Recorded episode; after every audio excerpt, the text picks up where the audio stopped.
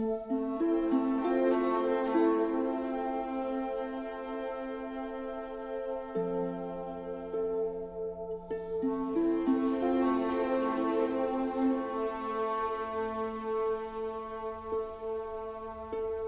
34.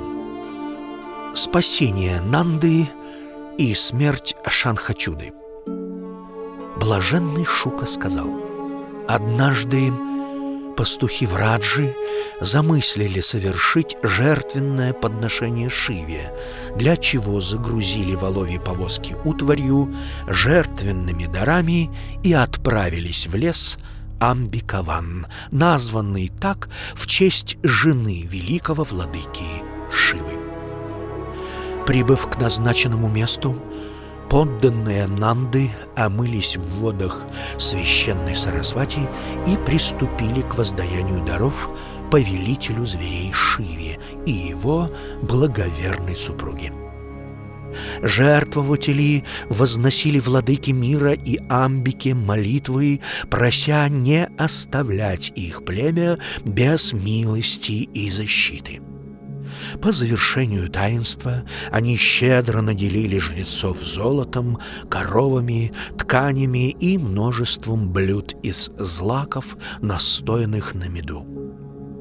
Весь день люди Нанды и его младшего брата Сунанды постились, отказавшись от пищи и вкушая только воду.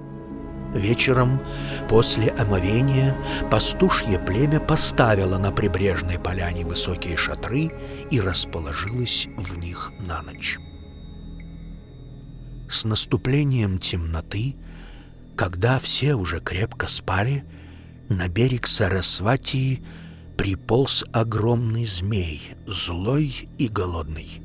Он пробрался в шатер государя и, раскрыв широкую пасть, стал заглатывать ноги Нанды.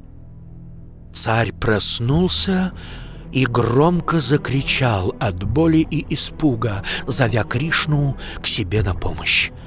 Кришна, Кришна, спаси меня скорее, спаси покорную тебе душу.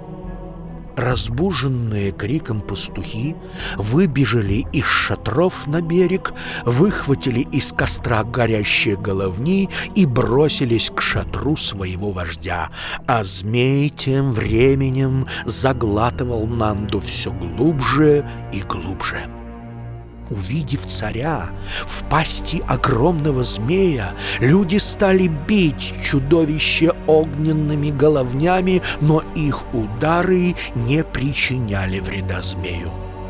Когда Кришна и Баладева вбежали в шатер, только голова государя еще оставалась на свободе. Сын Ешоды без всякой боязни подошел к змею и едва поставил на него свою ногу, как чудовище не стало, и Нанда оказался на свободе, целым и невредимым. А вместо змея в дивном одеянии стоял муж, сиявший небесной красотою, и приветливо улыбался. «Кто ты?» — спросил его Кришна. «Откуда?» И почему ты был кровожадным змеем? И чудный муж, светлый ликом, украшенный драгоценным ожерельем, ему отвечал. «Я ангел из свиты небесного владыки, о доблестный сын Нанды. Сударшина, так меня звали некогда в царстве Индры. Однажды я парил в небесах на блестящем челне и был горд своей красотой, богатством, друзьями и любовью райских дев. В пути встретились мне два небесных мудреца — Ангира и Верупа. Волосы их были стянуты на затылке в тугой узел. На них было грубое рубище и вериги — Тела их были тонки и прозрачные от долгих и суровых покаяний. В гордыне своей я стал смеяться над жалким видом святых старцев. Мудрецы возгорелись гневом и наложили на меня тяжелое проклятие.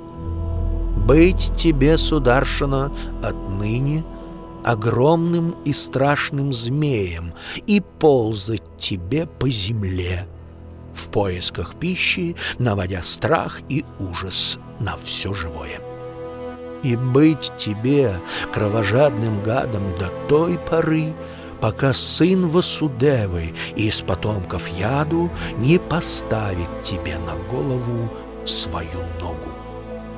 Но отныне, владыка мой, я свободен от проклятия, ибо поставил ты мне на голову свою стопу, и теперь я могу вернуться в небесное царство Индры владыка тайных сил, Господь праведных, царь царствующих, я вручаю тебе свою душу и покорно прошу повелевать мною, как ты того желаешь.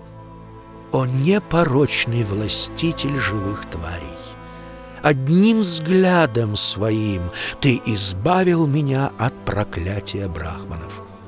И если звук имени твоего смывает с души все прошлые ее грехи, то невозможно помыслить, что бывает с теми из смертных, кого попрал ты своею стопою.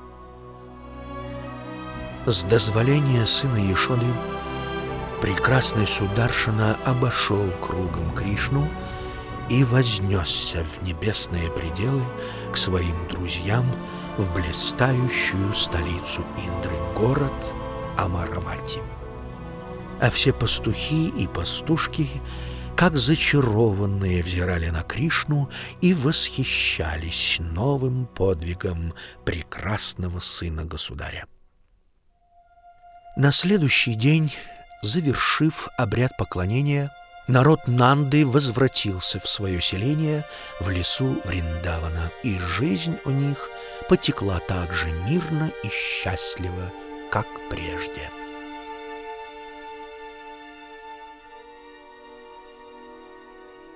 Случилось как-то Кришне и Баладеве устроить веселые игры с юными девами в Раджи одной темной летней ночью.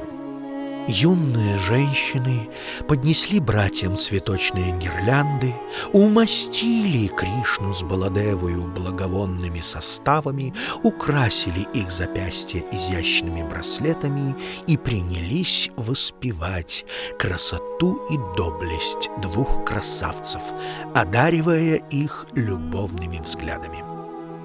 Кришна с Баладевою хвалили Бога ночи за то, что скрыл от глаз мира их любовное веселье, окутав звездным небом, наполненным запахом лотосов и оглашаемым песнью шмелей, опьяненных цветом жасмина. Братья пели на все лады, пленяя сердца вольных женщин племени Нанды, похищая разум всех существ сотворенной вселенной.